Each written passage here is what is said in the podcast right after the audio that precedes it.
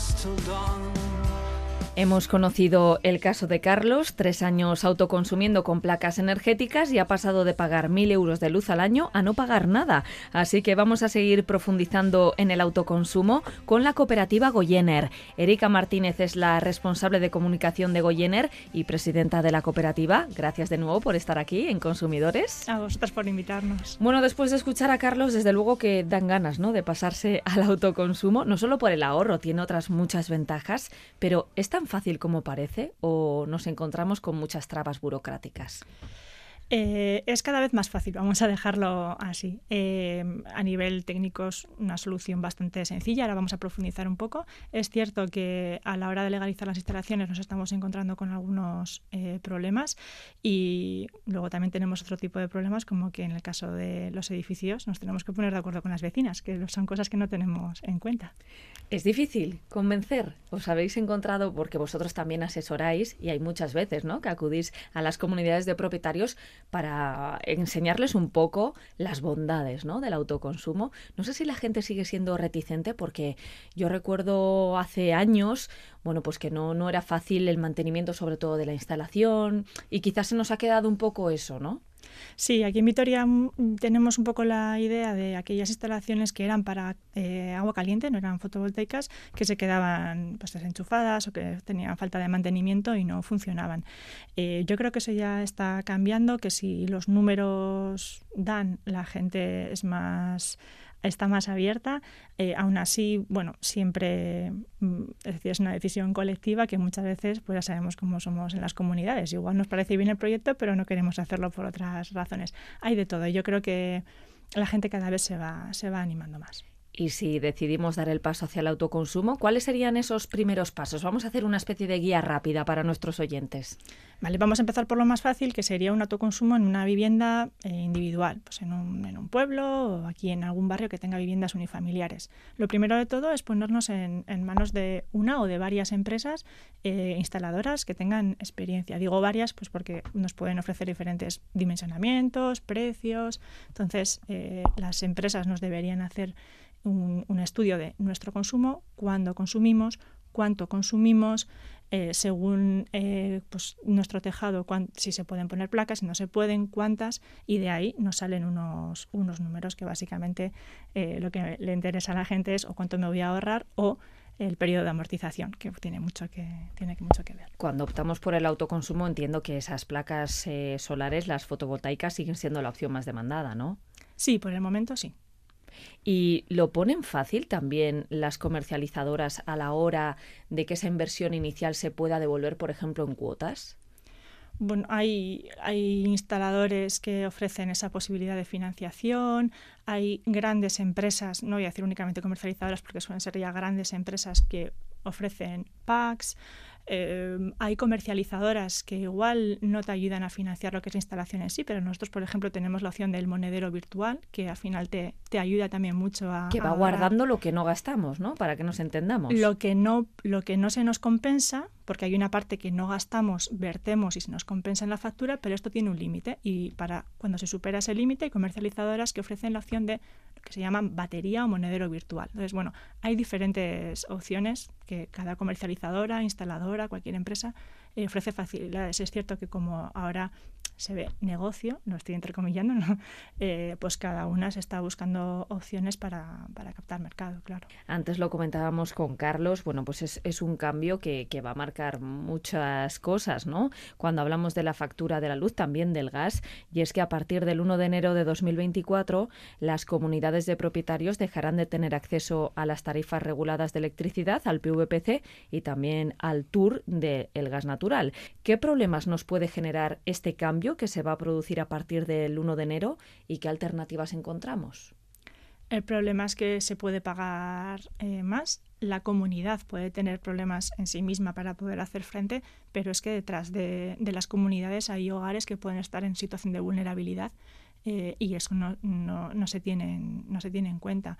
Eh, creo que las comercializadoras ya están empezando a, a, mandar avisos. A partir de aquí lo que hay que hacer es buscar dentro del, mercado que nos queda mejores opciones y analizar ya, ponernos de acuerdo para ver si es posible realizar una inversión en, en autoconsumos O, ojo, la segunda parte que no vemos nunca y es que si lo que queremos es ahorrar en la factura de la luz, igual de importante es generar nuestra energía como dejar de consumirla. Y ahora, sobre todo aquí en Vitoria, que estamos viendo proyectos de rehabilitación, cada vez hay más ayudas para eficiencia energética, puede ser también un paso para empezar, no únicamente consumir, sino empezar a ver cómo podemos reducir tanto en nuestra casa como en nuestro bloque de vecinas, dejar de, consumir eh, energía para poder también ahorrar eh, mucho. Lo más común, pues cambiar las carpinterías de pues, ventanas, terrazas, los aislamientos exteriores. Hay gente que incluso se anima igual con bombas de aerotermias colectivas, eso ya es como el estadio ya más avanzado. ¿Qué está pasando con las distribuidoras? Se están produciendo retrasos bastante importantes en la legalización de, las instalaciones de autoconsumo, tanto individual pero sobre todo colectivos. bueno, sabíamos, cada una sabíamos que teníamos problemas con diferentes distribuidoras. La Alianza por el Autoconsumo, que es una organización a nivel estatal que reúne a muchas organizaciones, instaladores, empresas del sector, eh, bueno, se puso con ello, estudió los casos, o ha presentado casos eh, de manera individual eh, ha hecho una denuncia pública y eh, la Comisión Nacional del Mercado y la Competencia en estos momentos está investigando a dos de las grandes distribuidoras porque supuestamente están obstaculizando la legalización de estas instalaciones. Digo supuestamente porque el proceso está en, investigación para una comunidad de, propietarios, de vecinos, bueno, pues siempre suele haber uno o varios que, que, lideran un poco este proceso, ¿no? Esa podría ser la principal traba, encontrarse con ese tipo de escollos, bueno, pues que te pueden quitar un poquito el sueño. No, eh, eso es lo que te encuentras después, que normalmente eh, el consumidor final igual puede ver que su instalación se está retrasando, con lo cual eso también le va en perjuicio de los ahorros y de la amortización. Eh, pero normalmente eso ya se suele gestionar a través de, instaladores, entonces bueno, son quienes normalmente suelen hacer este tipo de, y las comercializadoras, este tipo de gestiones yo creo que la mayor traba que se encuentra la persona, el típico salsero salsera que, que, es el que mueve las cosas en el pueblo, en la comunidad, en la, en la familia, es que muchas veces tienen intención pero no tienen el conocimiento como para convencerle a alguien de que lo haga, porque ya estamos viendo que son decisiones complejas porque implican a, pueden implicar a muchas personas, porque pueden implicar proyectos a largo plazo o por la inversión. Entonces necesitan de alguien técnico que detrás vaya y les diga, mira, no, que no está loco, que no está loca, que de verdad se puede hacer, hay otros que lo están, que lo están haciendo. Y yo creo que eso es un poco la mayor dificultad, porque cuando ellos consiguen y ellas consiguen eh, ese conocimiento y consiguen eh, convencer, eh, yo creo que es lo que lo tienen, lo tienen fácil y además es que en cuanto uno de ellos tiene éxito, esto es como todo, en cuanto el vecino tiene éxito, los demás ven que funcionan y se apuntan, entonces lo tienen todavía más fácil. Si el vecino te dice que lleva ya un año pagando cero euros en el recibo de la luz, desde luego es muy atractivo. Yo no sé si semejante ahorro se da en todos los casos, Erika.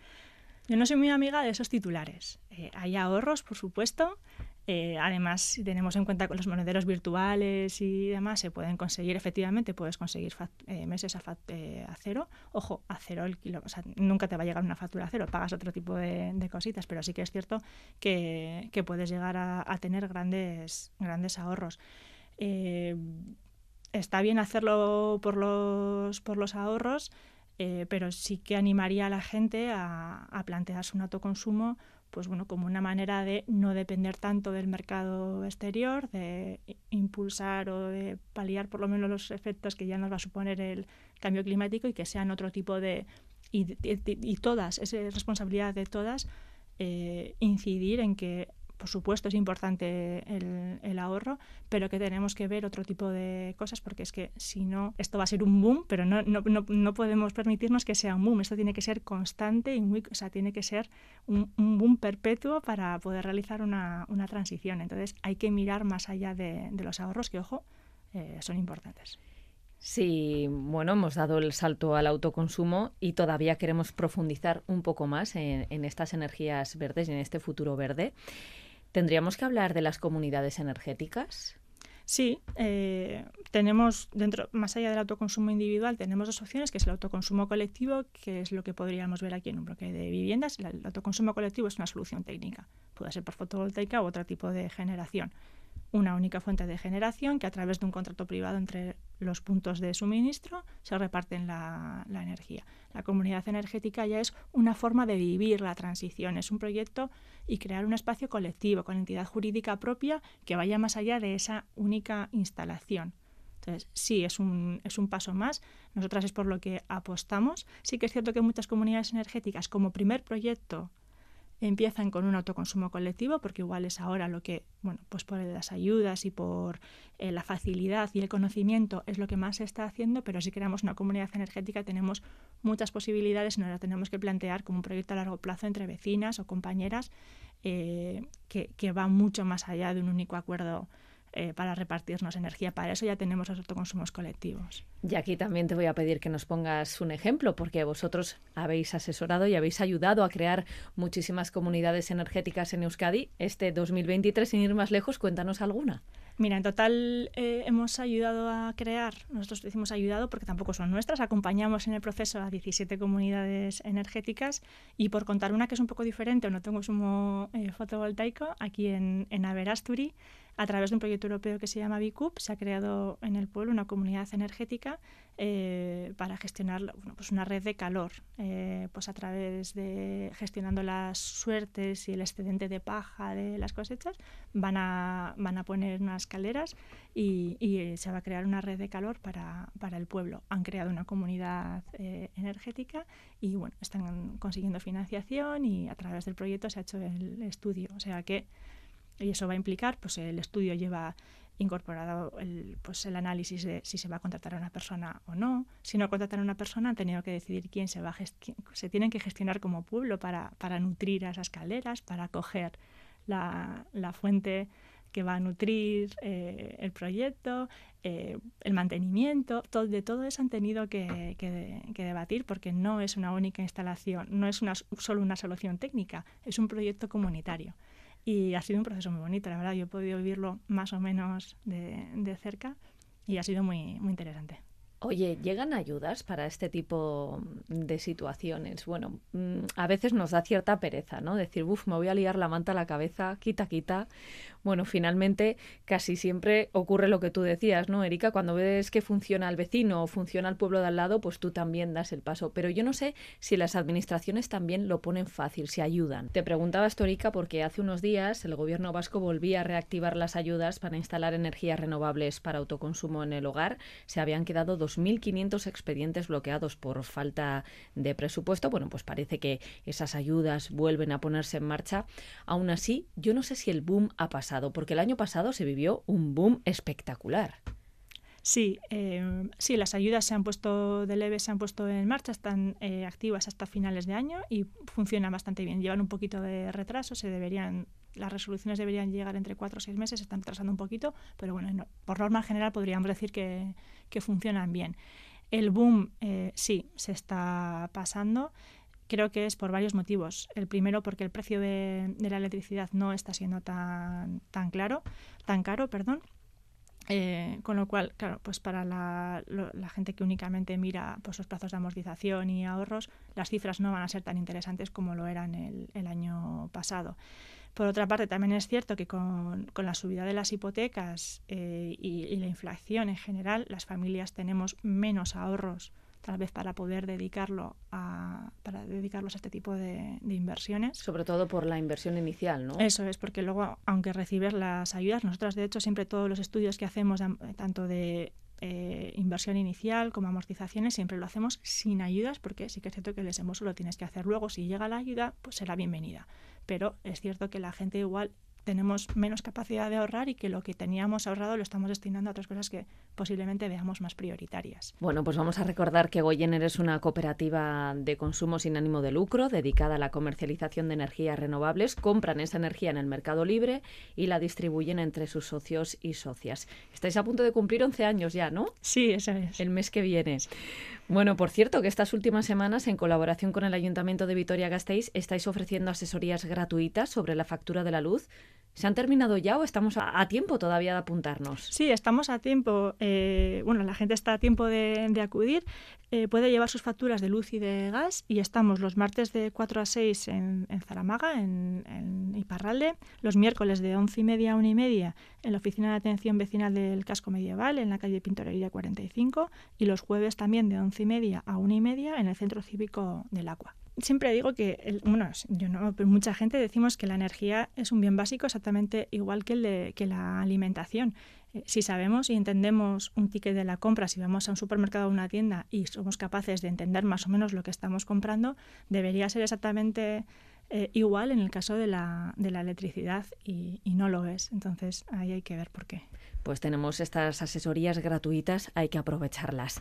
Erika Martínez es la responsable de comunicación de Goyener, presidenta también de la cooperativa. Muchas gracias por habernos atendido. A vosotras. Un abrazo. Otro.